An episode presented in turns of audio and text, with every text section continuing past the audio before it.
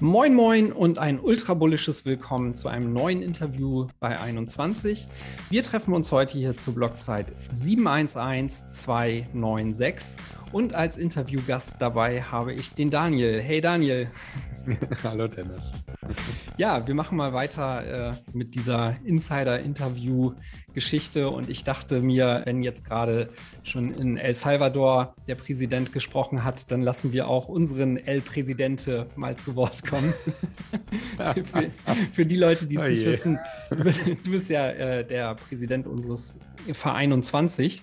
Und äh, da kommen wir sicherlich später auch noch mal zu. Aber ich habe über die Zeit so ein paar Dinge gesammelt, bei denen ich finde, dass du sehr spannende Takes hast. Und da würde ich mich gerne mit dir drüber unterhalten. Und zum Einstieg, was der Funke dafür war, war neulich die Der Weg-Folge, wo ähm, du und Fab mit einer Frau gesprochen habt. Und ähm, da ging es an einem Punkt, hast du mal irgendwie das Wort ergriffen und gesagt, dass diese Auseinandersetzung mit dem Thema Geld und das Verständnis für Geld, so deine Sichtweise komplett geändert hat. Du ähm, mhm. hast gesagt, dass du in dem Kontext dich mit Geld auseinanderzusetzen und es dann eben besser zu verstehen, Dinge nochmal so für dich komplett in Frage gestellt hast. Und da wollte ich mal als erstes näher drauf ein. Kannst du dazu mhm. ein bisschen was ausführen? okay. Ich glaube, ich habe eine Idee, was, was du meinst ich weiß, ich weiß noch nicht so genau, wie ich, wie ich das erklären soll. Da, da sind halt auch wieder, da sind viele Dinge wieder passiert in meinem Kopf, viele Ideen zusammengekommen, die auf einmal Klick gemacht haben. Äh, ich glaube, glaub, äh, du kennst das auch, viele kennen das, äh, selbst wenn man im Kaninchenbau drin ist. Es gibt immer wieder so Momente, wo man sich denkt, so, alter Schwede, so funktioniert das ja klar, jetzt macht irgendwie alles viel mehr Sinn. Und ähm, das, das ist, würde ich sagen, ähm, ist ein bisschen zusammengekommen mit dieser Fragestellung, was ist eigentlich Geld? Ne? Diese Frage, was ist eigentlich Geld, wenn man sich einfach nicht aufhört, diese Frage zu stellen. Und dann verändert sich auch das, die Sichtweise auf Geld automatisch. Ne? Also wenn man sich diese Frage unaufhörlich stellt, äh, was ist Geld? Ähm, und bei mir hat sich diese Sichtweise natürlich auch dramatisch geändert in der, in der letzten Zeit. Aber eine, per und natürlich, man kann natürlich auch verschiedene Perspektiven drauf haben. Das ist auch ganz wichtig. Nur weil man halt auf einmal sagt, okay, man, man hat jetzt eine neue Erkenntnis über Geld, heißt das nicht unbedingt, dass die alte Erkenntnis damit falsch ist, sondern nur, dass sie vielleicht sogar nochmal ergänzt wird oder eine zusätzliche Perspektive auf Geld bietet. Ähm, das, das ist halt das Schöne an dieser Frage. Also, was ist Geld? Äh, lohnt sich wirklich immer wieder zu stellen. Und, und ein Aspekt von Geld, den ich, den ich sehr spannend finde, ist ähm, dieser, dieser psychologische oder sagen wir mal der, der gesellschaftspsychologische Aspekt von Geld. Und dieser, dieser gesellschaftspsychologische Aspekt von Geld ist meines Erachtens ähm, ein, eine sehr tiefe Verankerung natürliche, schon fast schon natürliche angeborene Verankerung in der Gesellschaft, weil wir als, als, als Kleinkind schon die Idee von Geld mit auf den Weg bekommen. Das heißt, auch ein, ein, relativ kleines Kind, ähm, was, was kaum Sätze ganz aussprechen kann, versteht schon, dass Geld benötigt wird, um gewisse Dinge zu erhalten, ja, um gewisse Dinge machen zu können. Und ähm, das, das finde ich schon, schon faszinierend, dass halt dieses Geld ist da, ja, es schon so, so in so frühem Alter schon, schon mit auf den Weg gegeben wird und dann interessanterweise auch nie wieder in Frage gestellt wird.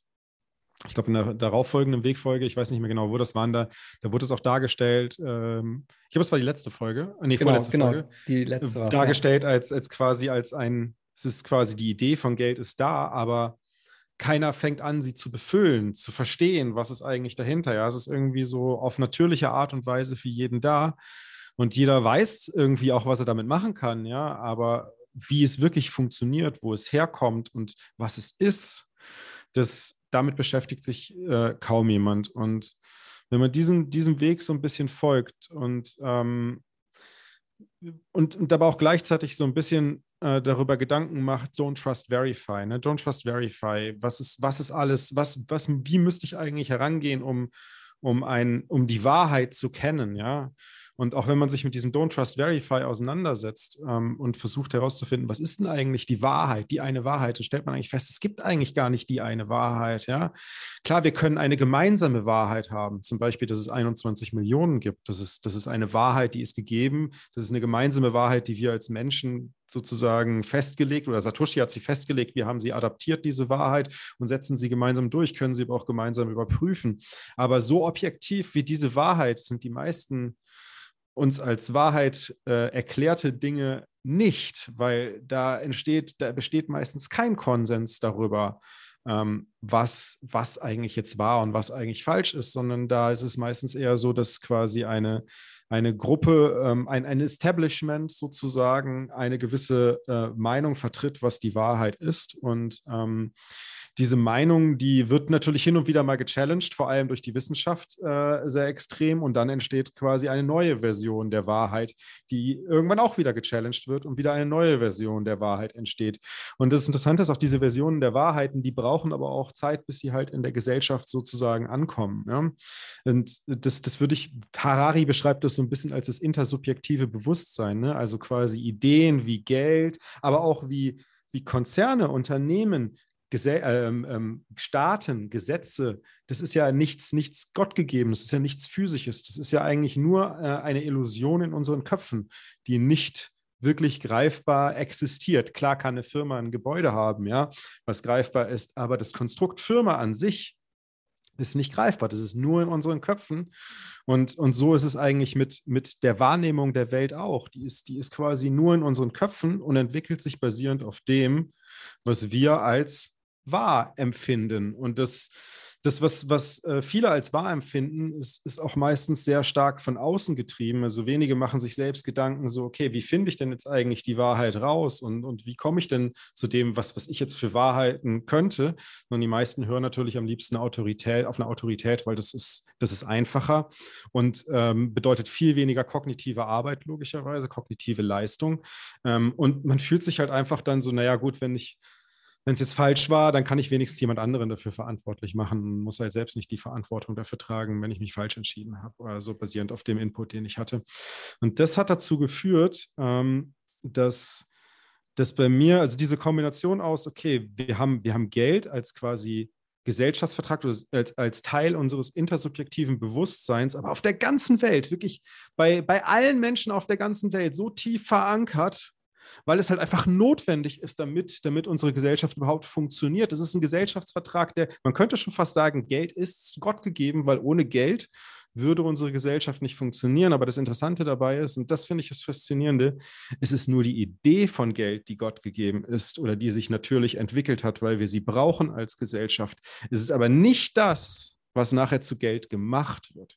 Und das ist, glaube ich, was, was, ähm, was, was ich in dem Zusammenhang meinte, ist diese Unterscheidung von, okay, wir haben hier eine Idee, die uns quasi von, von Kind auf eingeflößt wird.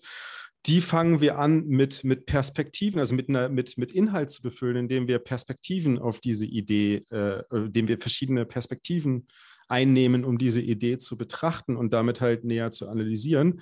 Und dann irgendwann ähm, stellen wir fest, okay, ähm, bei Geld ist es zum Beispiel so, wenn ich jetzt hingehe und, und anfange, quasi etwas, was in der Gesellschaft so tief verankert ist und als etwas, sagen wir mal, Gegebenes dargestellt wird, auf einmal anfange zu hinterfragen, zu fragen, was ist das eigentlich und wie funktioniert das eigentlich und das, das mal zu betrachten, dann ähm, greifen wir hier meines Erachtens den, den tiefgreifendsten Gesellschaftsvertrag überhaupt an, den wir brauchen, damit unsere Gesellschaft überhaupt, überhaupt ansatzweise arbeitsteilig funktionieren kann. Und dadurch, dass dieses, das, das ist meines Erachtens die Wurzel aller Gesellschaftsverträge ist, entsteht dadurch vermutlich ein Ketteneffekt, der dazu führen wird, dass viele Menschen realisieren, dass sie nicht die Wahrheit von außen herbeigetragen bekommen, sondern dass die Wahrheit in sich selbst finden müssen. Ja, das war für mich tatsächlich auch der Punkt, der diese Frage jetzt spannend gemacht hat, weil zum einen konnte ich zu dem, was du da erzählt hast oder auch hier erzählst, gut connecten. Und zum anderen ist es auch so, wenn man anfängt, sich diese Frage, Geld, was ist Geld, zu stellen, ne? das kann ja aus verschiedensten Gründen irgendwie, äh, kann es da so diese Initialzündung für gegeben haben.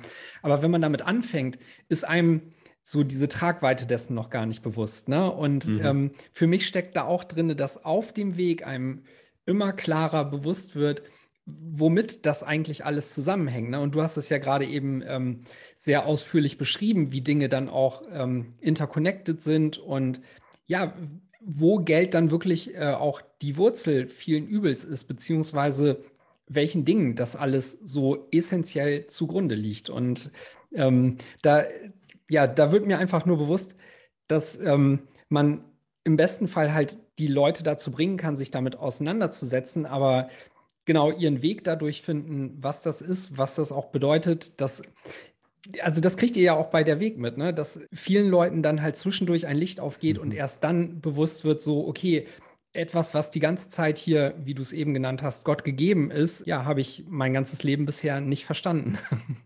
Mhm. Ja, oder, oder halt einfach nicht, ja, oder nicht mal wirklich wahrgenommen, ne? Weil das ist ja auch was, das ist irgendwie, ähm, viele laufen ja auch wie man so schön sagt, blind durchs Leben. Das kann man aufs, aufs Geld wahrscheinlich auch anwenden. Die meisten laufen, was Geld angeht, vermutlich blind durch die Gegend, in dem Sinne, dass sie überhaupt nicht äh, sich Gedanken machen, wo kommt das her, wo fließt es hin, wofür ist es da, was mache ich damit? Kann man nicht vielleicht auch ohne Geld leben? Ich würde mal sagen, so eigentlich die wichtigste Frage für mich ist eigentlich, würde nicht eine Gesellschaft auch ohne Geld funktionieren?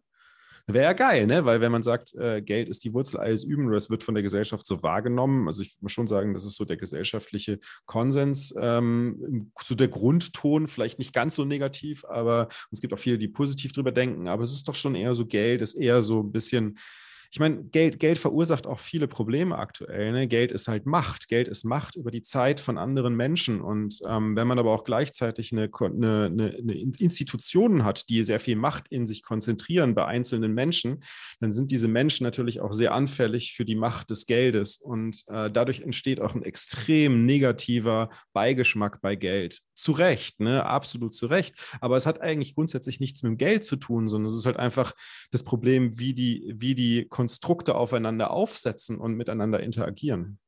Ja, das ist, finde ich, ein sehr wichtiger Punkt, weil erstmal an sich ist es halt ein sehr apolitisches Medium. Ne? Also es ist, kommt sehr neutral daher, hat äh, verschiedene Eigenschaften, die man eben so oder so besetzen und füllen kann. Und ich glaube, das, was Leute heutzutage, wenn sie das Thema Geld ähm, hören oder was sie damit verbinden, ist halt extrem dadurch geprägt, dass ähm, wir halt die Missstände eben jener äh, Machtverteilung sehen, die dann halt eben wieder mit ihren eigenen fehlgeleiteten Kräften darauf einwirken kann, auf dieses Medium, ne? Mhm. Also das ist, das ist ja was, was ähm, ich würde sagen, das Hauptproblem auch der MMT ist und der ganzen, ähm, äh, sagen wir mal, der, der Vertreter von, von sehr sozial ähm, gesteuerten oder sozial, sozi angeblich sozial orientierten Programmen. Ne? Ich meine, was ich bin ja, bin ja äh, ein großer Fan davon, ähm, äh, institutionelle, sozial, soziales Verhalten sozusagen zu verteufeln, weil es kommt nicht mehr von einem persönlich, sondern ich gebe sogar die, die Verantwortung für meine, für meine eigene, meine eigene Verantwortung, mich sozial meinen Mensch, Mitmenschen gegenüber zu verhalten und quasi eine soziale Ader an den Tag zu legen und zu schauen, dass es meinen Mitmenschen gut geht bei mir in der Umgebung, gebe ich an einen Staat ab, ja, der das machen soll, in, in irgendeinen grauen Apparat rein, äh, den ich auch noch Vaterstaat nenne. Und, und der soll das für mich regeln. Und ähm, damit fühle ich mich wohl, oder fühlen sich die meisten wohl, sagen wir mal. Und, und das, das funktioniert und dadurch entsteht natürlich auch eine gewisse Legati äh, ähm, äh, eine gewisse, ähm, wie soll man sagen, gleichgültig, ja, auch so eine gewisse Gleichgültigkeit dem gegenüber, was dort eigentlich oder was dieses Konstrukt eigentlich ist. Und dadurch versteht auch kaum jemand, dass sobald Macht sich konzentriert bei wenigen Menschen, dass automatisch Geld anfließt, um, um diese Macht zu korrumpieren. Und du, das ist ein völlig natürliches äh, Phänomen. Du kannst es gar nicht verhindern. Das liegt aber auch an den Menschen. Ja? Also ich, ich, ich könnte nicht mal behaupten, dass wenn ich in einer, in einer Machtposition wäre, wie zum Beispiel, ähm, sagen wir mal, äh, Kanzler von Deutschland und ähm, ich, ich hätte da die Möglichkeit, bei Cum-Ex zu profitieren und müsste halt nur schauen, dass auf gar keinen Fall irgendwie äh, keine Rückforderungen von Steuerzahlungen mehr zum Handelsstichtag stattfinden dürfen, sondern die muss immer weiter, die Steuerforderungen müssen dann weiterhin äh, eingefordert werden können. So, dann, dann bin ich ja schon korrumpiert, dass dadurch, dass ich eigentlich nur einen Fehler im System ausnutze und selbst dafür sorge, dass dieser Fehler im System aufrechterhalten wird, damit ich es weiter ausnutze. Ohne dass jetzt irgendjemand Böses dahergekommen ist und mir irgendwie was Böses wollte. Das ist halt einfach die Natur an sich, sobald einfach Macht zentralisiert ist und vor allem ähm, formelle Macht, ganz wichtig, formelle Macht konzentriert ist, dann entsteht automatisch ein Angriffsvektor. Ja, und äh, mit Geld als Tool an der Stelle hat man eben halt das Mittel, weil es eben halt so grundlegend ist, um da halt auch extrem Dinge zu steuern. Ne? Und ähm, genau. ich, ich glaube, das Ja, oder andersherum gesagt, Geld, Geld ist meines Erachtens, also eine, eine Perspektive auf Geld, die ich mittlerweile sehr, sehr stark vertrete, ist, Geld ist ein Anspruch ein Anspruch ist ganz wichtig auf die Zeit von anderen Menschen. Ja. Und ein Anspruch ist tatsächlich wichtig, weil der entsteht in dem Moment, wo ich Geld überhaupt annehme. Weil sobald ich Geld annehme, dann stelle ich den Anspruch an die Gesellschaft, dass sie das Geld zurücknimmt von mir. Ja, was ich an dem Punkt äh, sehr gut finde, ist, dass es quasi ja auch voraussetzt, dass man selbst einen Wert für die Gesellschaft geleistet hat und genau. da quasi einen, äh, einen Coupon für kriegt, um halt eben jenen Wert auch wieder an anderer Stelle abzurufen. Ne? Und da ist, wenn. Im wenn Idealfall, Geld, ne? Ja, Wir wissen, es genau. gibt natürlich viele Möglichkeiten, auch über andere Wege sich Geld zu beschaffen, die nicht so ganz mit nur mit Arbeit zu tun haben oder mit einem wertvollen Beitrag für die Gesellschaft, sondern halt auch hinterrücks. Genau, das ist dann, äh, ja, entweder, gut, du meinst jetzt das äh, offensichtliche Stehlen wahrscheinlich, aber auf der anderen Seite ist es halt auch, wenn du korrumpiertes Geld hast, wo jemand Zentrales eben die Regeln bestimmen kann oder auch die Imitierung dessen, dann bist du halt an einer Stelle, wo durch zusätzliche Imitierung genau das passiert, nämlich du keine, keine sinnvolle äh, Arbeitsleistung oder keinen Mehrwert für die Gesellschaft einbringen musst und ja. trotzdem halt einen, äh, einen Zettel hast, der dir Anspruch auf die Zeit anderer Leute gewährt. Genau, genau. Und das ist das ist ja das, das ist ja das Perverse, wenn man sich das überlegt. Äh, Geld, den, der Anspruch auf die Zeit von anderen Menschen ähm, das ist ja schon, schon eine ziemlich mächtige Angelegenheit, ne? wenn ich mit meinem Geld äh, die, die Zeit von anderen Menschen kontrollieren kann. Ich glaube, da haben viele Menschen, auch wenn man sich Bitcoin an, anschaut, Angst davor, ähm, dass es doch im Bitcoin-Space halt relativ, also verhältnismäßig wenige Superreiche gibt, ne? mit super vielen Bitcoins. Und diese, diese äh, Superreichen mit super, super, äh, super wenigen Superreichen mit super viel Bitcoins, ähm, die haben, die akkumulieren natürlich eine ziemliche Macht über, also je mehr sich Bitcoin monetarisiert, also je mehr äh, Menschen Bitcoin als das beste Geld adaptieren für sich persönlich, desto mehr steigt natürlich deren Macht oder deren Anspruch auf die Zeit von anderen Menschen. Ne? Und das ist schon etwas, wo ich auch nachvollziehen kann, okay, dass, dass man da ein bisschen Sorge oder Angst bekommt, äh, ist gerechtfertigt. Aber man muss eins berücksichtigen dabei, es ist keine formelle Macht, es ist eine absolut informelle Macht. Und du musst das Geld von diesen Personen nicht nehmen, wenn du nicht möchtest. Ja, das ist richtig. Nichtsdestotrotz, ähm, also die, die, das von dir beschriebene Problem ist ja offensichtlich, ne? Und es kann äh, darauf bezogen überhaupt nicht in unser allem Interesse sein, wenn sich dann eben beispielsweise solche großen äh, Pools bilden, wie zum Beispiel MicroStrategy, das ja sehr prominent ist. Ne? Also der mhm. Sailor, der hört ja nicht auf, äh, quasi sich da einzukaufen, einfach weil er für sich, ähnlich wie wir ja auch im Kleinen, diese Rechnung aufgemacht hat, dass eben, ja, wir kurzfristig oder generell ein, ähm, ein nicht korrumpierbares Geld brauchen. Und dann sind wir halt eben beim Punkt, kurzfristig werden wir dieses Problem wahrscheinlich nicht lösen können. Ne? Also es gibt ja, also guck dir zum Beispiel diese, diese WorldCoin-Nummer an mit dem Orb und sowas. Es gibt ja verschiedenste Ideen, wie man halt sowas versuchen könnte, irgendwie fair zu verteilen. Fair zu verteilen ja. aber, ich, aber ich glaube, ähm, da gibt es halt nicht den heiligen Gral. Ne? Das das, was jetzt. Ja, doch, der Heilige Gral ist die Natur. Und die Natur ist halt selektiv. Das heißt, jeder entscheidet für sich selbst, wann er es adaptiert. Es ist nun mal, es, es, sieht zwar auf den ersten Blick, sieht es mega unfair aus, aber auf den zweiten Blick ist es das, was hier gerade passiert. Die Monetarisierung von Bitcoin ist das Fairste, was man sich überhaupt vorstellen kann aus der Perspektive. Das ist richtig. Ähm, den Punkt, den ich aber definitiv sehen würde, ist, dass wir jetzt vielleicht auch gedrängt durch den Zerfall des Fiat-Systems halt in eine ja, okay. Situation kommen, wo das eben halt nicht mehr über einen sehr langen Zeitraum gestreckt werden kann, sondern wo sich eben dann genau diese Machtverhältnisse, wie du sie schon beschrieben hast und die ja sicherlich auch irgendwo ähm, ja, halbwegs korrekt sind mit, mit einer unfairen Verteilung aktuell, ähm, das ist ja nicht von der Hand zu weisen. Ne? Also in dem Sinne ließe sich das ja im besten Fall eigentlich ja, wünschen, dass sich das über einen Zeitraum von 100 Jahren halt sehr schleichend in die Gesellschaft reinbewegt. Aber wir sind ja jetzt schon nach äh, 12 oder 13 Jahren an dem Punkt, wo man sagen kann, okay, das, das wird wahrscheinlich früher oder später kippen. Ne? Und das wird keine 20 Jahre mehr dauern. Ja. Das, äh, das ist natürlich jetzt auch äh, so ein Thema.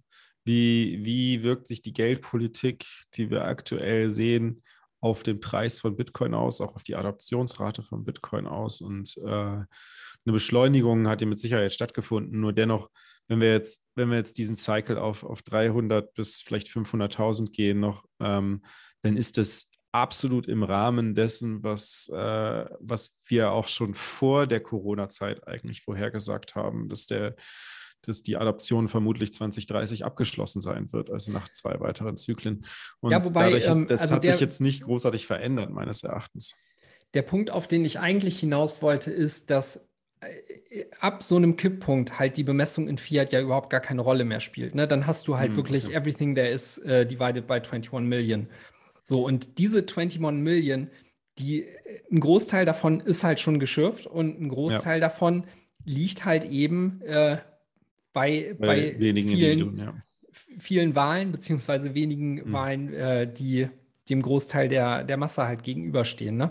Ich ja. meine, auch, auch so eine ähnliche Verteilung haben wir im Fiat-System. Also vielleicht ist es gar nicht, äh, gar nicht von der Hand zu weisen, dass es diese Problemstellung halt immer gibt, weil eben halt auch nicht alle Leute dieses Thema Geld durchsteigen. Ne? Und ja, eigentlich sind wir an dem Punkt, ähm, dass. Ja, oder auch gar nicht zum Ziel haben, überhaupt so viel Geld anzuhäufen, weil die Frage genau, ist, was willst du ja auch damit? Ne? Ich meine, man muss sich auch immer überlegen, wenn man so viel Geld anhäuft, was ist denn das Ziel? Und ich meine, bei Michael Saylor, ähm, ich, ich habe keine Ahnung, ist nur eine Vermutung, ne? aber ich meine, der, der hat, seine Passion ist halt kostenlose Education. Ich garantiere dir, das wird sowas wie so ein Fonds von, äh, für, für, wie heißt es hier, ähm, ähm, Nobel für, für, von Alfred Nobel, wie Alfred Nobel den aufgesetzt hat, wird der auch so einen Fonds aufsetzen, der halt für den Rest der Zeit, keine Ahnung, die Saylor-Universität finanziert oder sowas in die Richtung.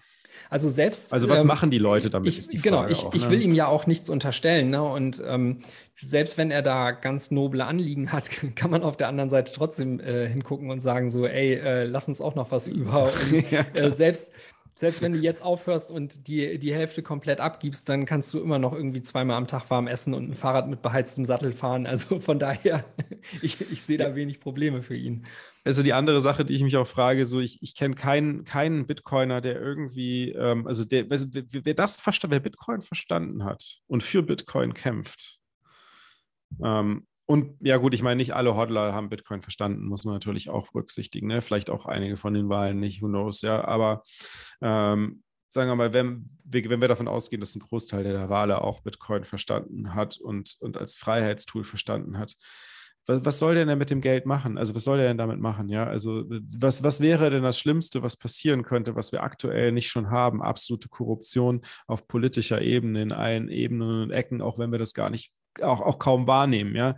Du musst ja eigentlich, wenn du mal genauer hinschaust, du hast eigentlich fast jeden Tag in der Zeitung irgendeinen Artikel über Korruption, ja, aber das, da wird halt kaum drüber geredet.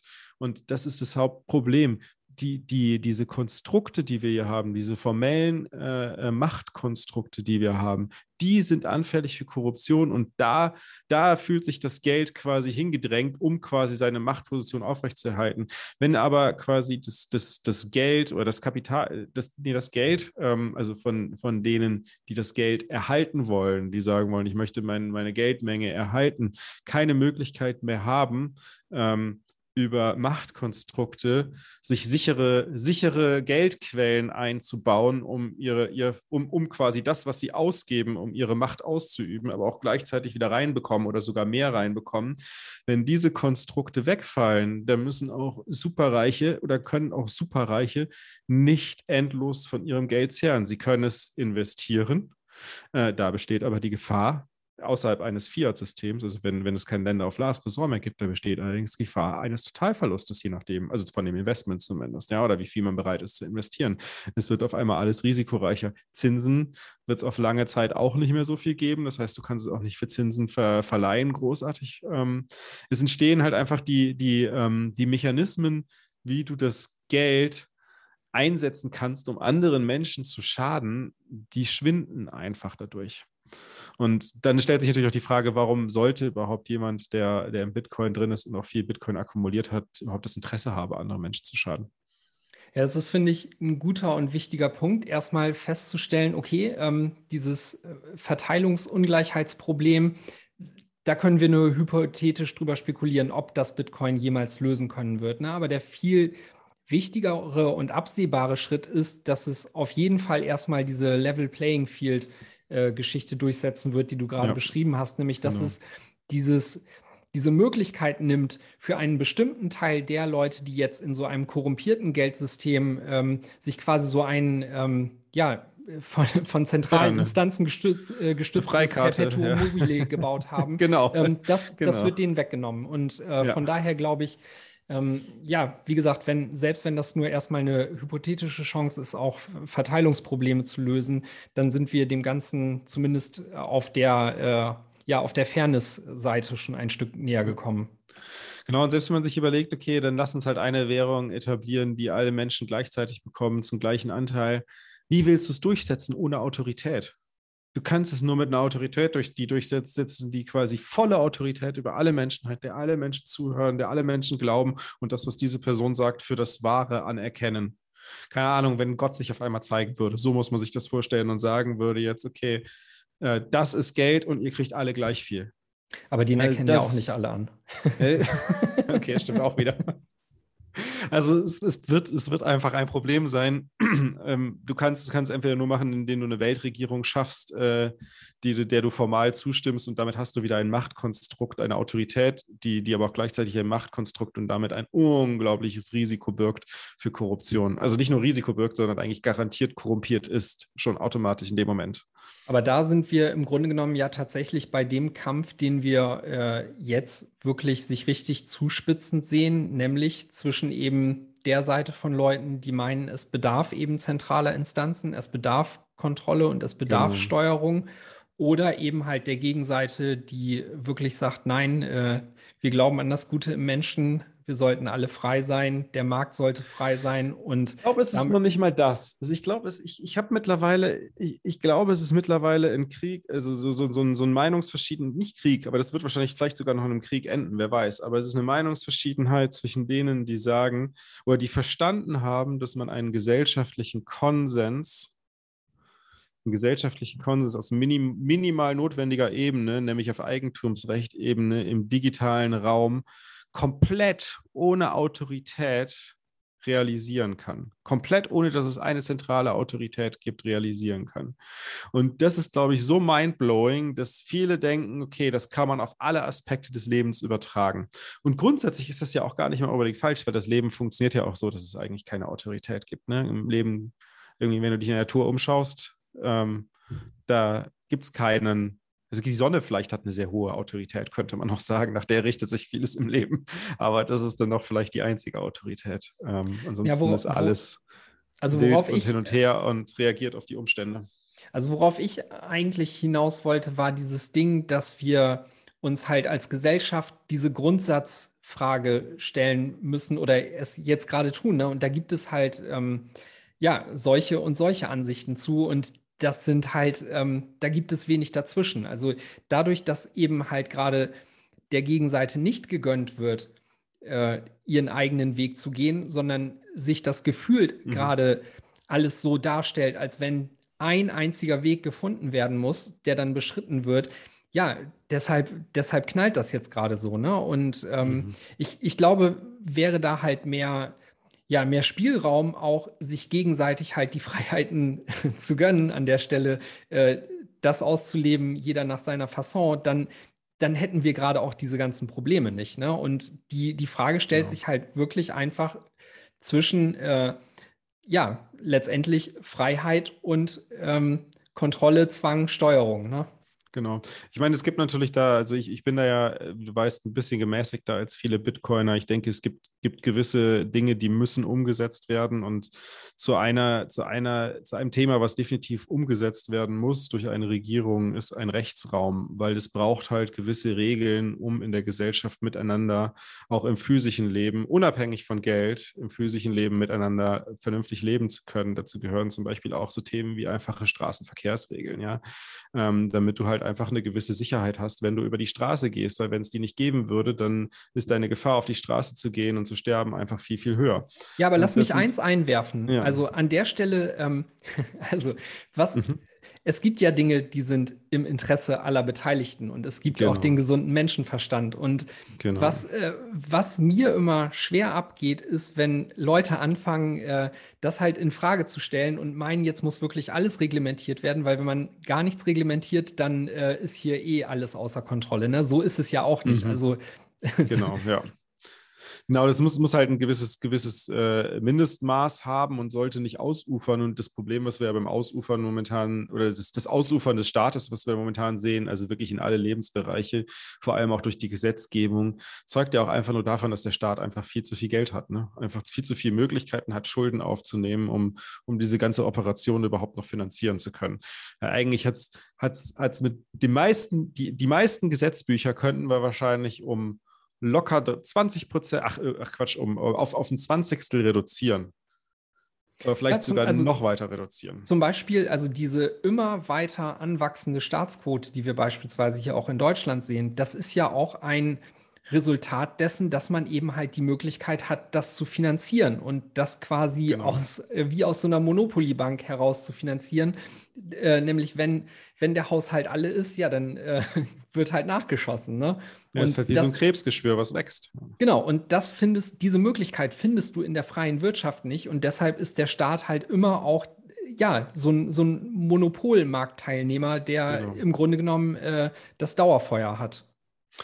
Genau, und ich meine, natürlich mit, mit einem Bitcoin-Standard würde der Staat deutlich schlanker müssen, aber er wird meines Erachtens deutlich, er wird immer noch existieren, er wird vielleicht auch in anderer Form existieren, er wird wahrscheinlich in Form von Stadtstaaten oder auch äh, Bundesländern, also die Bundesländer werden, werden autonomer vielleicht sein, who knows. Ich habe keine Ahnung, aber ähm, ich glaube, dass die, die, äh, dadurch, dass der Staat sich, die, die, dass dem Staat die, Finanz, die Finanzmittel quasi sich unendlich aus dem Nichts heraus finanzieren zu können, genommen werden, sondern er, der Staat auch wirtschaften muss, wie jedes andere Unternehmen ähm, und, und Bürger auch halt eine gewisse Leistung erwarten für das, was sie dort einzahlen. Ähm, ein deutlicher Rückzug des Staates aus dem privaten Leben stattfinden wird. Ja, das ist, äh, das finde ich der wichtige Punkt, weil alleine anhand der Incentives lässt sich schon herleiten, dass es wahrscheinlich entlang der Interessen der Bürger dann laufen wird. Ne? Und das, genau. was wir jetzt zunehmend äh, sehen, ist, dass es halt immer weiter davon abkommt. Und genau. ja, das, ja, das sind der halt Großkonzerne. Und das wird dann als die der schlimme Kapitalismus dargestellt. Und ich meine, wem kann man es nicht? Ich meine, klar, die Medien verkaufen es auch als der schlimme Kapitalismus, aber was da eigentlich passiert, ist halt, dass das Kapital dieser Unternehmen eine Angriffsmöglichkeit hat, Macht auszuüben und im eigenen Sinne zu beeinflussen. Und das ist das, was gerade passiert. Deswegen werden so viele Entscheidungen mehr im Sinne der großen Unternehmen getroffen als im Sinne des Bürgers und des einzelnen Mannes. Da schließt sich dann wieder. Es ist nicht der, der Kapitalismus, es ja, ist der Sozialismus eigentlich oder ausufernde Staaten sind daran schuld. Ja, und der damit äh, quasi einhergehende Interventionismus, der, sobald du ihn einmal aufgenommen hast, sich immer weitere Bahnen äh, schlägt. Ne?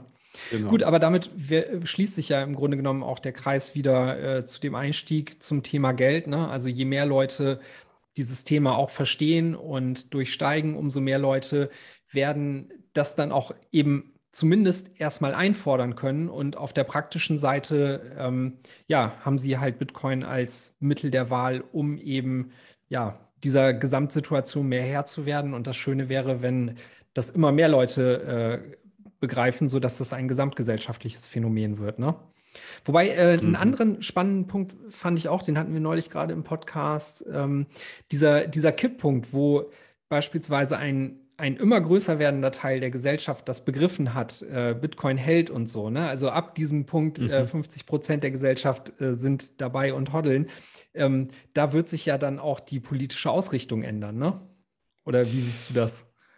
Das ist ja das, was ich meinte, ne? diese, diese Frage nach dem Geld. Ähm, äh, wenn, man, wenn man halt auf einmal verstanden hat, okay, das, was, also Geld ist erstmal nur ein Gesellschaftsvertrag, äh, der zwar, das ist der wichtigste Gesellschaftsvertrag überhaupt, ähm, aber wie, wie, wie, wie er ausgeführt wird, ist auch eine Sache, die ich mitentscheiden kann. Es ist nicht Gott gegeben, welches Objekt zu Geld wird sondern es ist quasi meine individuelle Entscheidung. Und ich glaube, das ist eine wichtige Erkenntnis äh, daraus, wenn man sich mit dieser Fragestellung, was ist Geld beschäftigt und Agentarius ist mit Sicherheit eines der wichtigsten Bücher dafür. Ähm, dann kommt man einfach zu diesem Schluss, okay, ähm, Geld an sich äh, kann ich in Frage stellen warum kann ich nicht andere Dinge auch in Frage stellen? Ja? Warum kann ich nicht bei mehr Dingen ähm, mir Gedanken machen und meine eigene Entscheidung treffen hin, okay, was macht da Sinn für mich, was macht da Sinn für, nicht Sinn für mich?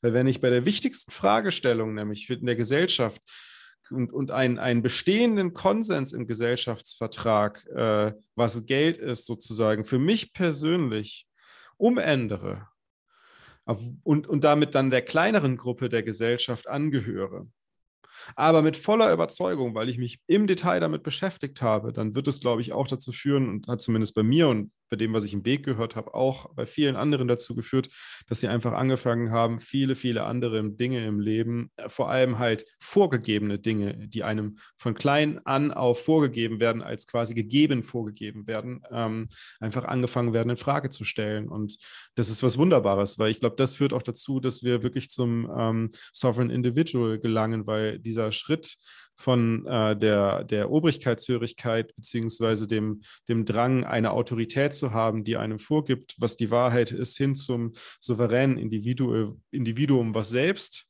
dazu in der Lage ist, sich seine Wahrheit zu schaffen, indem es halt Don't Trust Verify möglichst viel selbst validierten Informationen einholt und dann fundierte Entscheidungen trifft. Klar, das geht nicht für alle Lebensbereiche, ganz klar. Man muss auch vertrauen können, ganz, ganz wichtiger Punkt.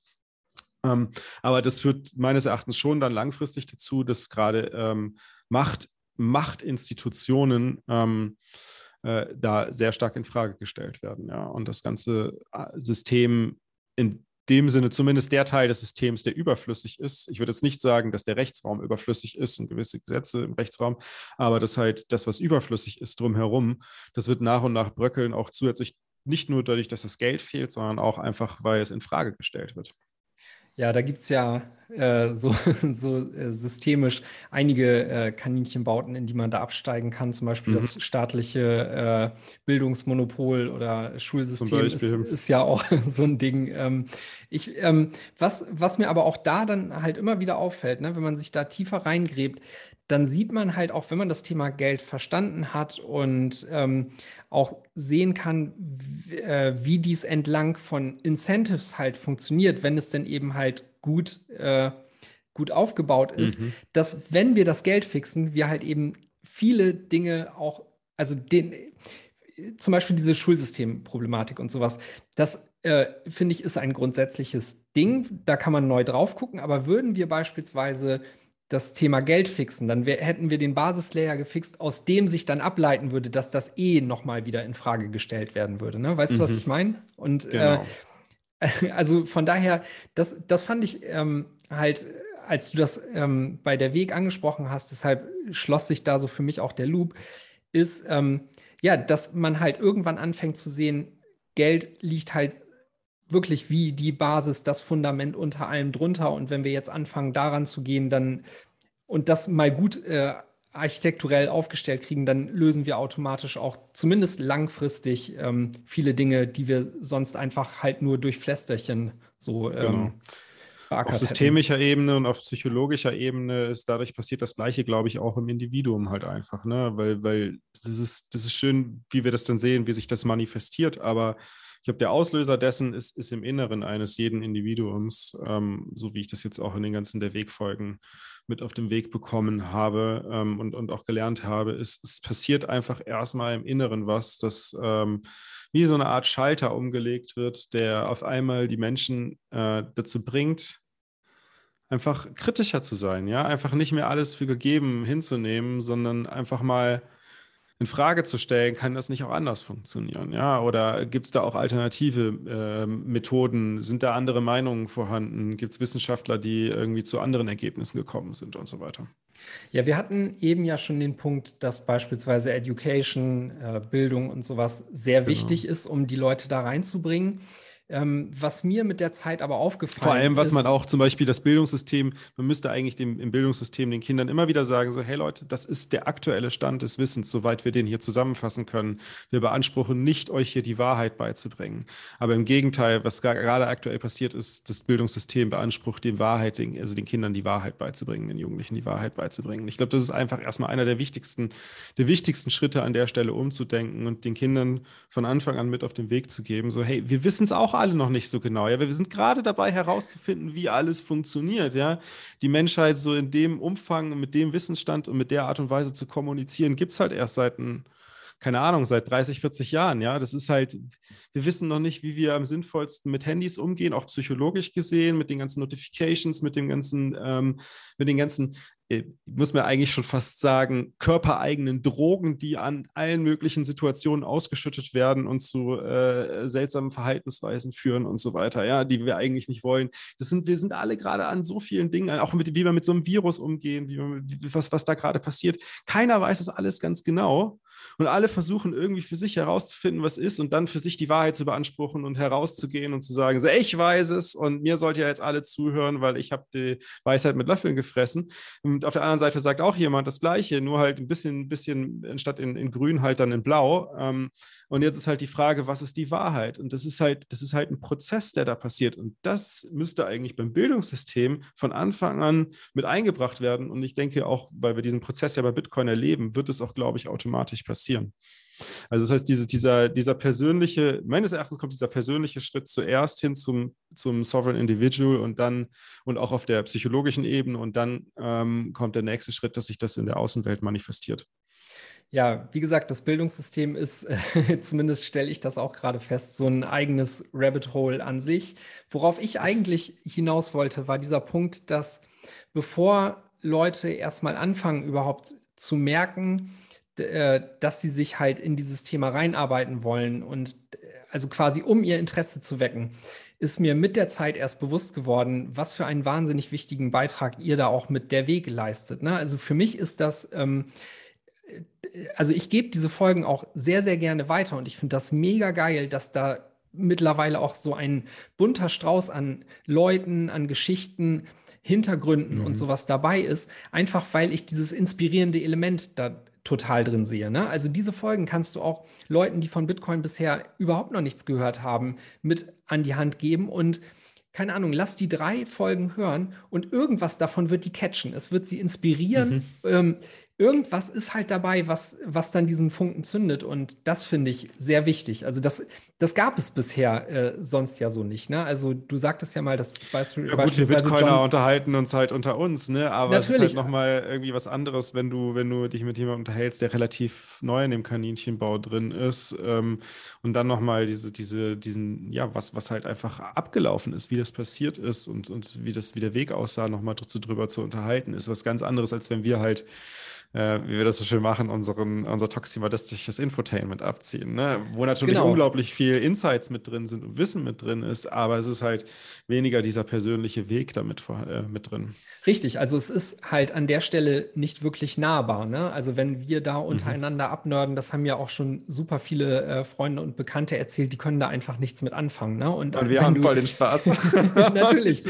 aber aber wenn du denen dann halt ähm, etwas an die Hand geben kannst, wozu sie connecten können und wo sie auch das Gefühl haben, ey, das sind ja nicht nur irgendwie hier äh, zig weiße Dudes, die sowas machen, sondern ja. da gibt es halt auch irgendwie äh, eine Frau, die sich äh, ansonsten eigentlich um dies oder jenes kümmert und über diesen oder jenen Weg halt ihren Zugang zu Bitcoin gefunden hat. Und das finde ich, wie gesagt, da sehr inspirierend und wichtig mhm. dran, dass es das auch gibt. Und äh, von daher hier auch gerne an der Stelle nochmal großes Lob dafür, dass ihr äh, dieses Format gestartet habt, weil ich, wie gesagt, denke, das ist sehr, sehr wichtig.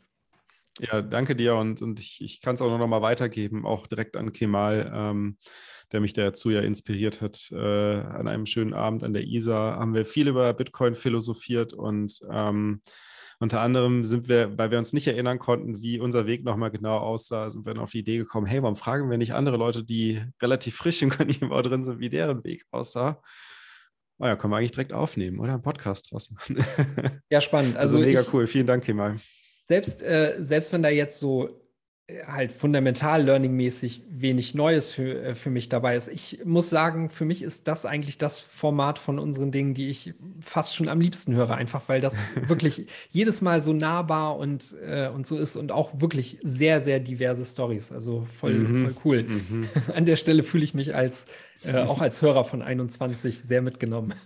ich bin, bin ein Aspekt noch dabei, den, den ich persönlich auch wichtig finde, ähm, der aber auch, glaube ich, und insgesamt auch für die Community wichtig ist zu hören, dass, ähm, dass halt so diese, diese Erfahrungen, die man selbst gesammelt hat, dass, dass, dass das nicht, äh, nicht nur eine, eine Einzelerfahrung war, sondern dass es halt viele Menschen auf der Welt gibt, die diese Erfahrungen sammeln. Und hier ist jetzt eine winzig kleine Auswahl dessen.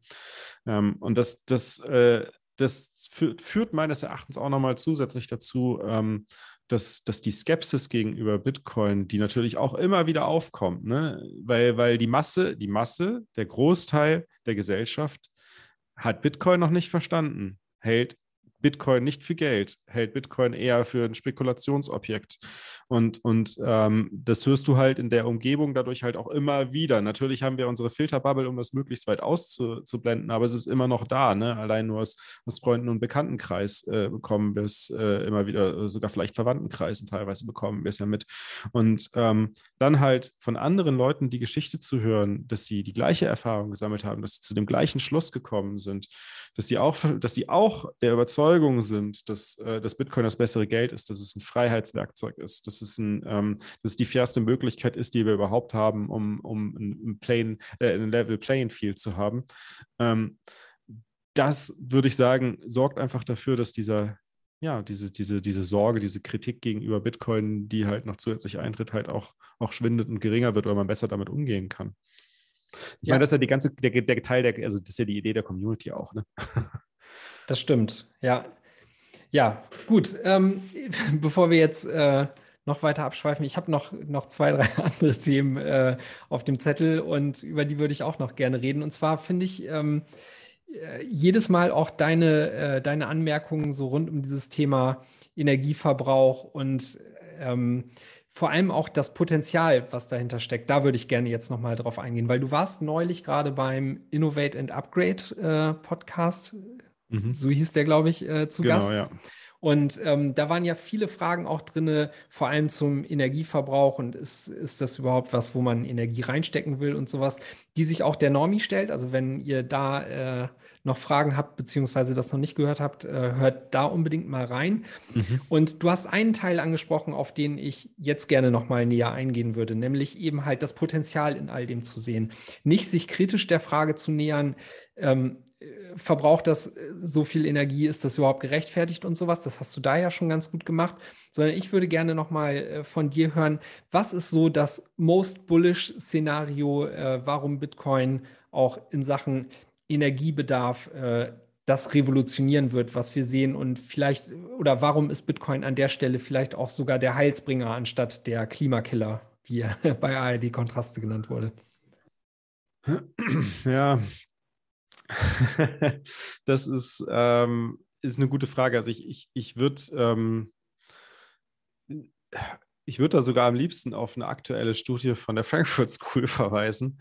Das ist ganz interessant. Die haben nämlich ein neues Paper rausgebracht. Ich, ich bin noch nicht ganz durch, äh, aber es ist, es ist sehr faszinierend, dort auch ähm, mehr Daten darüber zu haben, wie sich ähm, ja, wie sich zum einen der CO2-Fußabdruck von Bitcoin auswirkt und wie sich, wie sich der auch verändert, aber zum anderen, ähm, wie äh, der ähm, wie der Energieverbrauch von Bitcoin dazu führen kann, dass erneuerbare Energien hauptsächlich als Energiequelle sozusagen verwendet werden, also als, Haupt, äh, als Hauptquelle für, für, den, für den Strom verwendet werden, weil sie entsprechend die günstigste Variante sind. Und darüber habe ich auch schon ein bisschen was geschrieben, äh, schon zwei Artikel zugeschrieben, einen zusammen auch mit Philipp Sandner äh, von der Frankfurt School.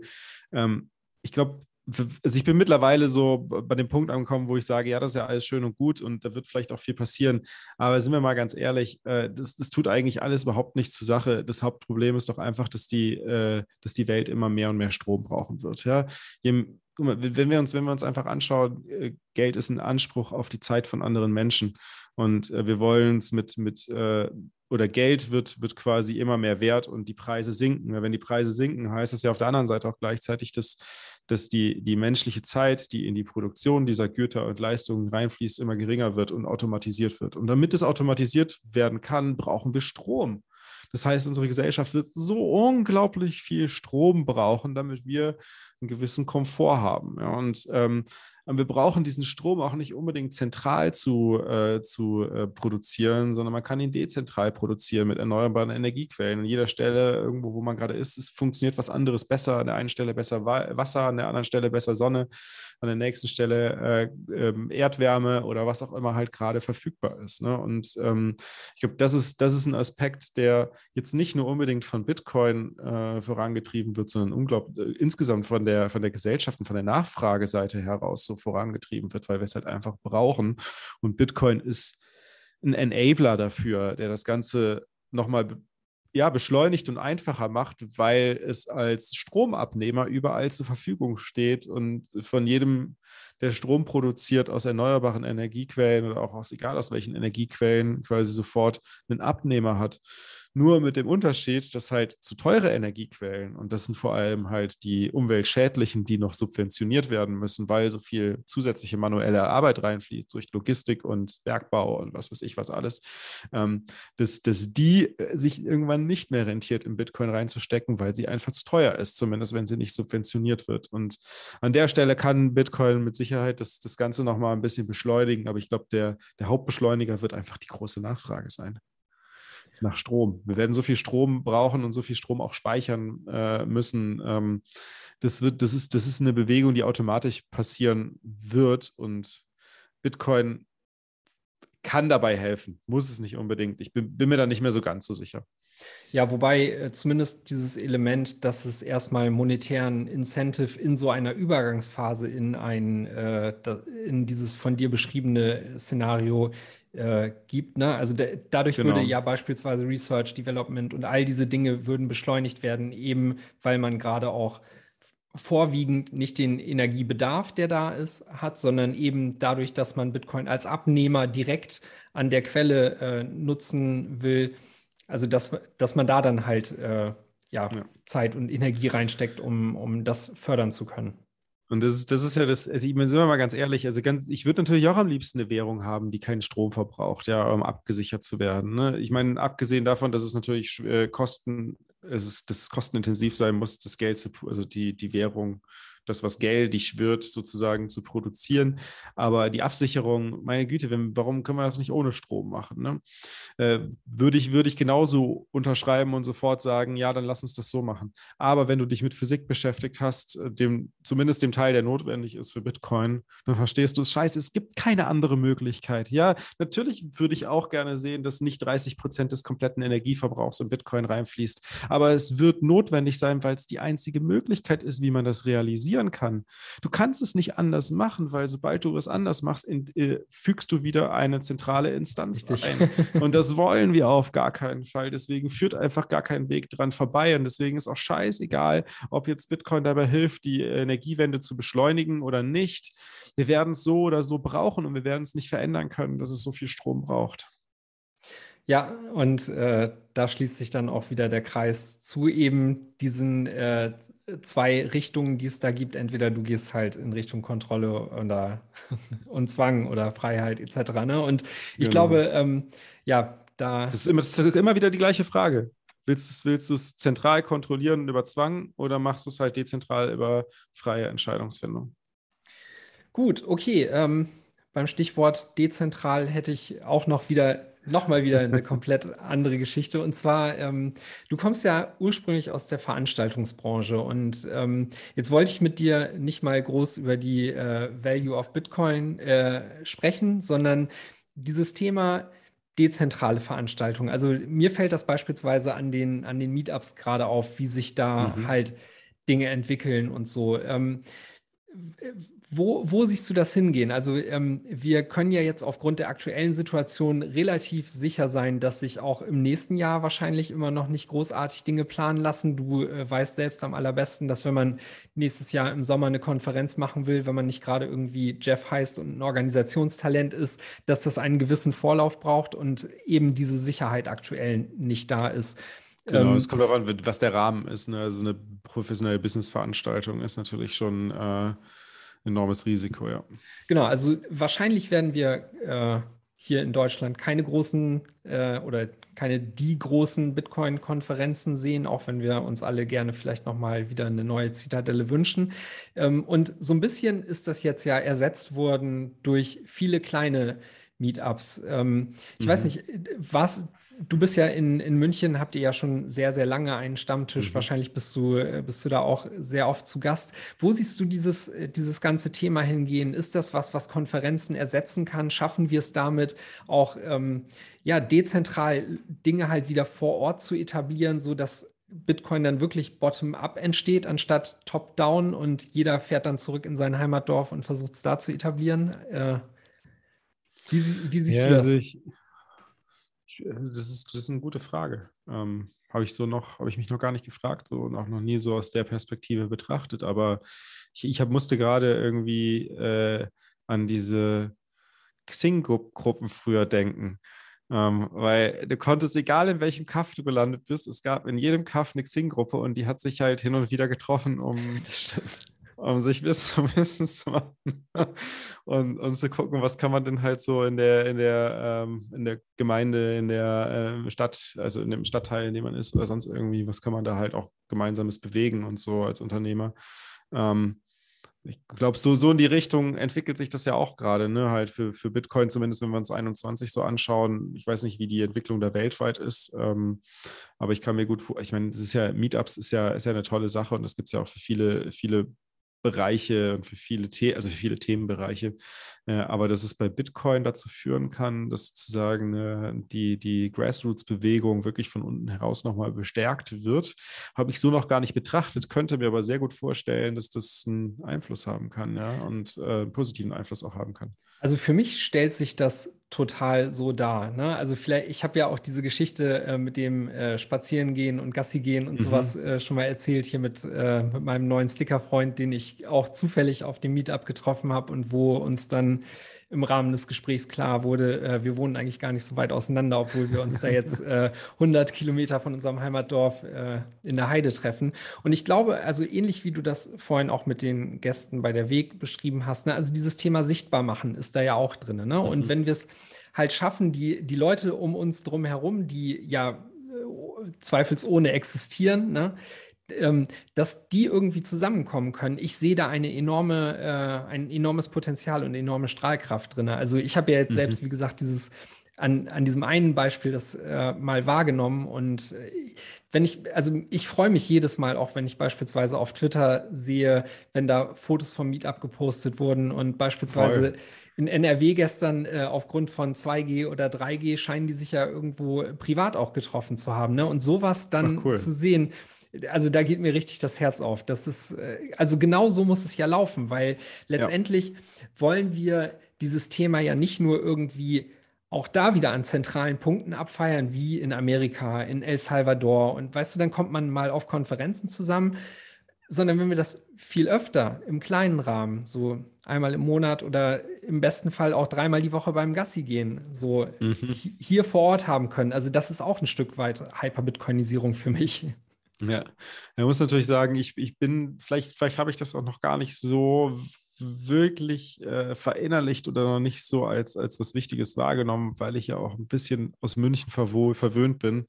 dadurch, Ja, dass das der stimmt. Michael hier seit, seit Ja. 2011 oder sowas äh, die Stange hochhält und regelmäßig einmal im Monat einen Stammtisch macht. Ähm, und jetzt klar, wenn, wenn kein Corona ist, noch zusätzlich Meetups, das ist natürlich, ähm, ist schon, schon eine Hausnummer, die, die eigentlich nicht, nicht selbstverständlich ist. Aber das äh, war mir gar nicht so bewusst, weil ich natürlich hier in diesem Luxus Ja, lebe. das, das stimmt. Ihr seid, äh, ihr seid unten im Süden generell ja sowieso äh, mit, mit vielen von diesen Veranstaltungen äh, verwöhnt, aber München Ja. ist da auch tatsächlich ja äh, nochmal so ein, so ein richtig großer Hub. Ne? Da, ähm, Ich glaube, es ist die größte Bitcoin-Meetup-Gruppe Deutschlands. Ja, ja. Stimmt, okay, also vielleicht bist du äh, an der Stelle auch noch nicht mal der Richtige, dem ich diese Frage stellen muss. Aber Ja, ich habe das, also ich habe das beispielsweise hier so empfunden, weil bevor es ähm, unsere Meetups hier gab, ich kannte in Bremen noch irgendwie ein oder zwei andere Personen, die da irgendwie was mit zu tun haben. Aber für mich hat echt dieses, diese Nordengruppe das Ganze erst wieder sichtbar gemacht. Und wenn man sich auch mal anguckt, wie viele Meetups quer durch Deutschland in so kurzer Zeit entstanden ist. Also wir haben jetzt Mhm. irgendwie 30 Mhm. plus davon innerhalb, also das ist ja noch nicht lange her, die Zitadelle. Ähm, dann sieht man auch, was für ein Verlangen die Leute danach haben. Ne? Und diese Gruppen, die wachsen ja alle und das ist einfach, ich finde das zu mega sehen, geil ja. zu sehen, ja, ja. Gut, Sehr gut. okay. Ähm, das schließt sich für mich so ein bisschen an dieses Thema Verein an. Ich habe ja auch gesagt, ähm, du bist der Präsident von, von unserem Sauhaufen. Und ähm, jetzt komme ich daher alleine äh, schon aufgrund deiner Funktion nicht umher, äh, auch nochmal über dieses Thema zu reden. Beziehungsweise ich glaube auch, es äh, steht, es gibt großes Interesse auf, auf Hörerseite oder auch auf Seiten der Community, da ein bisschen mehr zu erfahren. Ne? Wir haben ja ähm, neulich gerade dann äh, auch mal auf der Website diesen Bereich hinzugefügt. Wir haben die Statuten veröffentlicht. Und wie man das von uns kennt, wir sind halt mit allem, was wir machen, irgendwie dann doch auch immer langsam und ein bisschen unkoordiniert. Klar. Aber vielleicht ähm, schaffen wir es ja mal an der Stelle hier so ein bisschen Ausblick zu geben, wo wir damit hinwollen. Und äh, du, du hast ja auch äh, schon ein paar Visionen äh, dafür. Magst du da einfach mal ein bisschen was teilen und äh, dann können wir da noch mal ein bisschen drüber schnacken, damit die Leute auch Bescheid wissen, wo die Reise hingeht. Mhm. Ja, also ich, ich finde es jetzt, also langsam sind wir ja unkoordiniert. Boah. Ja, seitdem wir die kann Crew-Leute dabei haben, äh, die, die bringen da Struktur rein. genau.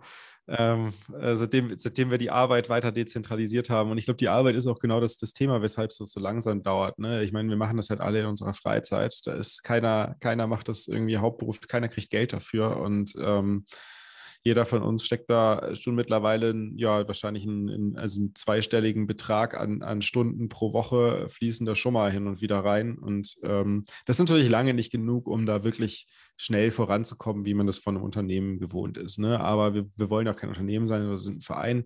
Aber dadurch, dadurch dass wir es halt alles nur in unserer Freizeit machen, dauert es halt alles was länger und die Mühlen malen halt was langsamer. Und ich würde mal sagen, so die, die Hauptfrage, die sich wahrscheinlich stellt, so wann kann man denn Mitglied werden, oder? Zum Beispiel. Ja, mitunter, ja. mitunter, genau. Und dann kann ich ein paar Ideen äh, zum Verein erklären, aber so mit Mitglieds werden, das, das, das wird noch ein bisschen dauern. Wir müssen natürlich jetzt erstmal gucken, dass wir ja einfach ähm, Standards und, und, und Strukturen schaffen, weil wenn wir das nicht schaffen und dann kommen auf einmal 50 oder 100 Mitglieder und die müssen manuell gehandhabt werden, brauchst Ansprechpartner für die, musst vielleicht irgendwie was kommunizieren denen und so weiter. Das sind, ähm, es gibt natürlich auch, äh, auch formale Themen, die eingehalten werden müssen und organisiert werden müssen.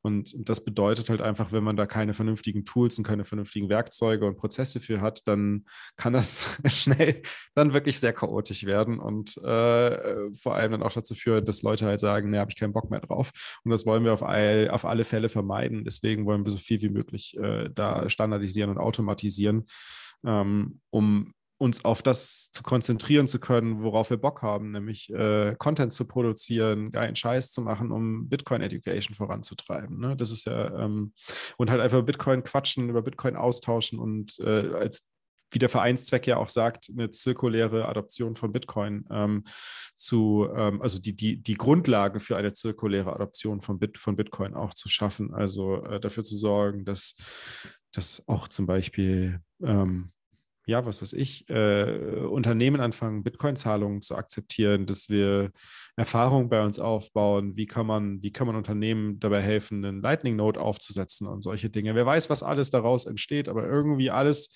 äh, alles, wo jemand Bock drauf hat, irgendwie um eine zirkuläre Adoption von Bitcoin voranzubringen und dann äh, ein Vehikel für braucht, ähm, um, um das zu betreiben, der kann zu uns zum Verein kommen und das halt hier entsprechend umsetzen. Ne? Ähm, wie das nachher genau aussehen wird, das ist natürlich noch eine große Frage und hängt auch davon ab, was die Mitglieder gerne wollen. Jetzt konzentrieren wir uns erstmal darauf, dass halt Einnahmen reinkommen, dass wir die, äh, die ja, Strukturen schaffen, damit möglichst viel automatisiert ähm, vonstatten geht und wir nicht unsere Freizeit für Admin-Aufgaben äh, quasi opfern müssen. Und, und dann kann, steht eigentlich der, ja, dann steht halt allem, allem allen Ideen steht der Verein offen, wenn die Mitglieder des Vereins äh, dafür sind, das Geld dafür auszugeben. Das kann sein Open Source Softwareentwicklung, das kann sein Content-Produktion, das kann sein ähm, ähm, was weiß ich, ja, also keine Ahnung, lasst euch, lasst eurer Fantasie freien Lauf, wenn es darum geht, eine Adaption von Bitcoin vorzubereiten oder halt die, die, ähm, die Möglichkeiten auch Bitcoin zirkulär zu adaptieren, zu verbreiten und zu verbessern. Ja, letzteres ist ein ganz guter Punkt. An der Stelle äh, sind wir ja auch gerade dran, beziehungsweise das bisher auch so ein bisschen äh, sind wir das schuldig geblieben, da halt auch äh, so transparent, wie wir es gerne hätten, äh, zu agieren. Ne? Markus arbeitet da ja mhm. beispielsweise auch gerade dran, um mal aufzubereiten, wo ja, muss ja alles halt manuell eben, gemacht werden. Ne? Wo, wo dann halt genau eben Geld hingeht. Genau, aber ja, dann, da sind wir wieder äh, bei dem Ding, ne, dass es halt für uns doch jetzt gerade irgendwie in so einem äh, Uncanny Valley zwischen äh, reines Freizeitprojekt und äh, genau. eigentlich, eigentlich hängt man hier doch schon halb so drin wie äh, ja, in so einem, in so einem Job, ne? Ja, ich meine, es ist ja, ist ja im Endeffekt ist es ein, ist es ein wie ein Unternehmen, nur dass, äh, das halt anstatt es ein Kapitalunternehmen ist, ist es halt ein Gesellschaftsunternehmen, also wo die Mitglieder die, die das Stimmrecht haben und nicht das Kapital. Aber ansonsten ist es ja wie ein Unternehmen. Aber ich finde, das macht es auch extrem spannend. Also ich habe da vorhin zum Beispiel drüber nachgedacht. Also für mich ist ja momentan die Situation quasi so halb BTC Pay, halb 21. Das ist so die, äh, die Geschichte, wo ich mich halt in dem Rahmen so eigentlich komplett dem widmen kann. Und ich würde es auch gar nicht mehr anders machen wollen. Ne? Und mhm. ich glaube, dass, äh, also auch da, wenn man das Potenzial hinter solchen Modellen äh, sieht, in denen man sich dann halt wiederfinden kann, wo man auch gerne bereit ist, irgendwie die Extrameile zu gehen und äh, dann doch zehn Stunden die Woche mehr äh, zu investieren, weil man, weil halt diese Grenze zwischen Arbeit und, äh, und Spaß so, so fließend ist. Also das ja. ist für mich, äh, also habe ich äh, neulich gerade auch auf Twitter geschrieben, ich lebe gerade den Traum. Ich finde das äh, super. Ja. So wird es nicht missen. Ja, wie Verena das, Verena das im Weg so schön, Verena war es, glaube ich, ne? genau, im Weg so schön gesagt hatte, ähm, mit es ist halt was, was Größeres als man selbst, an dem richtig, man hier richtig. arbeitet. Und das ist halt das, was auch so viel Spaß macht und weswegen wir auch, glaube ich, alle so bereit sind, so viel. Und nicht, das sind ja nicht nur wir fünf, und das ist ja mittlerweile, muss man sich überlegen, das sind ja auch mit dem YouTube-Kanal und, und Instagram und das TikTok und äh, TikTok sind wir, glaube ich, noch nicht, aber das soll ja alles noch kommen. Das sind ja mittlerweile 40 Leute oder so, die, die ja. sehr viel ihrer Freizeit in die verschiedensten Aspekte der Content-Produktion, äh, Administration oder sonst irgendwas rund um die Themen 21 äh, investieren. Ja, oder auch in der Community da halt fleißig mitschreiben, Fragen beantworten und so, ne? Also ohne genau. da jetzt ähm, zu sehr in Eigenlob verfallen zu wollen. Ich glaube, das liegt uns beiden jetzt auch gar nicht so. Aber ähm, ich finde es auch jedes Mal wieder beachtlich, wie viele Menschen wir quasi mit 21 so eine geistige Heimat gegeben haben. Ne? Also das fällt mhm. mir jedes Mal wieder auf, wenn ich mit Leuten. Inklusive uns selbst. Ja, natürlich, klar. Wie gesagt, ich habe vorhin ja auch. Ein gesagt, bisschen egoistisch ne, auch. Auch, auch als Hörer äh, oder Teilnehmer bin ich, bin ich einfach super gerne 21er und ich äh, würde würd mir das auch gar nicht anmaßen wollen, dass, dass uns halt irgendwie zu sehr auf die Fahnen zu schreiben, weil am Ende ist dieses Projekt halt wirklich genau. Äh, das, was es ausmacht, ist die Community. Ne? Also da ist jeder mhm. so am Ball, weil wir es eben halt auch irgendwie geschafft haben, das nicht zu unserem Ding zu machen, sondern das halt auch wirklich fair an die Community so rausgeben zu wollen. Und ja, da, das kommt ja auch daher, weil wir uns eben in so einem Open Source System, in dem Transparenz und Vertrauen und so halt eine große Rolle spielt, ähm, ja selber auch so eingebettet haben. Ne? Und das mhm. fasziniert mich jedes Mal und ich finde das, find das sehr schön, ähm, ja, dass das halt eben so daraus geworden ist. Und ja, vor allem dann auch eben, dass wir mit dem Verein ein Konstrukt gefunden haben, was dem zumindest als äh, legale Entität noch am, am nächsten kommt. So. Ja, und vor allem auch noch, also nicht nur, also am Anfang haben wir, waren wir auf der Suche nach einer äh, Entität, um einer Lösung für eine Identität, um ein simples Problem zu lösen. Aber der Verein bietet ja viel mehr als eine Problemlösung, sondern der Verein ist ja, das, das Konstruktverein ist ja eine Chance, hier etwas, äh, gen genau das, das was, ich, was, was ich eben schon beschrieben hatte, also etwas, etwas Größeres als wir selbst quasi zu organisieren, um uns halt in einer, in einer ähm, Art und Weise zu organisieren, damit wir im Rechtsraum äh, handeln können, aber gleichzeitig halt als etwas, äh, etwas, etwas Gemeinsames, etwas, was größer ist, als wir voranbringen können auf die Art und Weise. Und das ist was, was un, ungemein motiviert, ganz klar. Ja, definitiv. Gut, ich weiß nicht, ob du es ahnst, äh, aus der Liste von Themen, die ich dir vorab geschickt habe, äh, da hat eine Frage gefehlt. ich kann dich hier nicht gehen lassen, ohne dich auch noch zu fragen, was ist Bitcoin für dich, Daniel? was ist Bitcoin für mich? Gott, ey, jetzt habe ich schon so viele Wegfolgen gehört und ich würde würd allem, allem zustimmen. Ähm, jetzt ist, ich, ich, muss einfach sagen, Bit, Bitcoin ist für mich einfach momentan in, in äh, wie soll man sagen, in, in Lichtblick, eine, in, in, in ein, könnte fast schon sagen, eine Art Heilsbringer, welcher äh, Menschen zum, zum Aufwachen bringen wird. Äh, sicherlich nicht alle, aber für viele wird, wird Bitcoin eine ziemliche Erleuchtung sein. Oder ist ja auch schon gewesen. Und, äh, und entwickelt, oder es ist ja auch ist ja nichts, was, was, was, was nur gewesen ist, sondern was ja auch bleibt. Ähm, und das lässt einen bleibenden Eindruck im, im Leben. Ne? Das muss, muss einem auch einfach klar sein. Das ist halt wie die Matrix-Pille schlucken. Ne? Wenn du halt anfängst, einmal Don't Trust Verify aufs Extreme zu exekuten, da kommst du auch nicht mehr so einfach von weg. da muss man auch ein Stück weit bereit für sein. Ne? Und ich genau. frage mich das oftmals äh, bei, bei Leuten, ob sie es vielleicht auch ähm, ob sie diesen Schritt noch nicht bereit sind zu gehen, weil sie wissen, mhm. was da, also vielleicht auch unterschwellig wissen, was da auf sie zukommen könnte, ne? Weil äh, wenn du einmal sein, die Dose aufmachst, dann geht es tief. Ist wirklich so, ja. Das ist wirklich so, ja. Aber ich meine, es ist ja es ist, klar, es ist, kann für manche sicherlich auch schwierig sein, dann damit umzugehen, aber man muss ja auch ganz klar sagen, so wie wir das in der, äh, in der Community beobachten, die meisten gehen halt, können halt sehr gut damit umgehen, einfach einen, ja, so, man muss ja sagen, so, so einen Spiegel vorgehalten zu bekommen, ne? Oder einen, einen, einen Realitätsschock einfach zu bekommen auch, ne? Oder einfach mal so dieses, diese Situation, dass halt einfach vieles, was man vorher als gegeben darge äh, als gegeben angesehen hat, auf einmal dann hinterfragen muss. Das ist schon, ist schon für, kann schon für manche ziemlich schmerzhaft sein. Ja, zum einen das, zum anderen aber auch, also man wächst ja auch daran, ne? Und was ich Ganz an Bitcoin klar, ja. halt auch immer sehr schön finde, ist, dass es eben ein äh, einen positiven Ausblick gibt und ein optimistisches mhm. Zukunftsbild zeichnet. Ne? Also kurzfristig wird einem erstmal zwar bewusst, wo Dinge äh, schieflaufen, wo das System krankt und so, aber ja, zumindest äh, das Potenzial der Rettung ist, ist da sehr offensichtlich vorhanden. Ja. Ich meine, auch wenn man sich den Energieverbrauch anschaut und auch die Verteilung, so Bitcoin ist nicht perfekt, aber es ist basierend auf dem, was, was wir wissen, was physikalisch äh, gesehen möglich ist ist es das Perfekteste, was man momentan unter den Bedingungen halt schaffen kann. Und das ist, äh, das ist, glaube ich, auch so ein Punkt, der, der, den ich mehrmals bei Bitcoin hatte, so dieses so, okay, es ist nun mal, eine, es gibt halt einfach gewisse Dinge im Leben, die kann man nicht ändern, die muss man halt einfach akzeptieren. Und dazu gehört unter anderem halt auch eine Dynamik, wie sich eine Masse verhält. Und ähm, du kannst, du kannst es nicht, äh, du kannst einfach manche Dinge im Leben nicht, nicht, nicht kontrollieren. Und ähm, das ist ja bei Bitcoin das gleiche. Bitcoin kannst du auch nicht kontrollieren. Bitcoin ist so starr, du kannst dich halt höchstens Bitcoin, du kannst Bitcoin adaptieren, aber du kannst es nicht verändern. Du kannst es nicht, nicht, nicht äh, zu deinem, zu deinem Untertan machen, sondern das Einzige, was, was passiert ist, dass Bitcoin dich verändert. Das ist wie so eine Naturgewalt. Ja, genau, richtig. Ja. So, die, die da auch dazu führt, so, hey, es ist halt, es gibt einfach Dinge, die wirst du nicht verändern können. Ja. Gut, ja, das ist doch ein schönes Schlusswort. Super, Daniel. Vielen lieben Dank für deine Zeit. Äh, hat mich gefreut, dass wir das jetzt auch nochmal hingekriegt haben. Als letzten muss ich dann nochmal Markus vors Mikro holen.